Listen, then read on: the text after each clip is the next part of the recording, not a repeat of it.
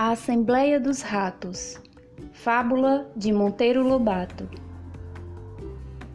Um gato de nome Farofino deu de fazer tal destroço na rataria de uma casa velha que os sobreviventes, sem ânimo de sair das tocas, estavam a ponto de morrer de fome.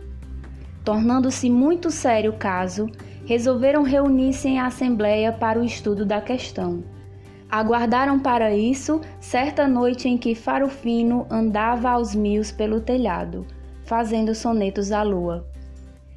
Acho, disse um deles, que o meio de nos defendermos de Farofino é lhe atarmos um guiso ao pescoço.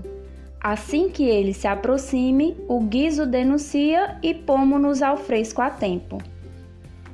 Palmas e bravos saudaram a luminosa ideia. O projeto foi aprovado com delírio.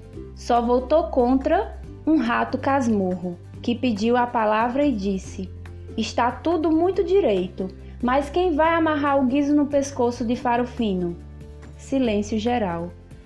Um desculpou-se por não saber dar nó, outro porque não era tolo. Todos porque não tinham coragem. E a assembleia dissolveu-se no meio de geral consternação. Moral da história: dizer é fácil, fazer é que são elas.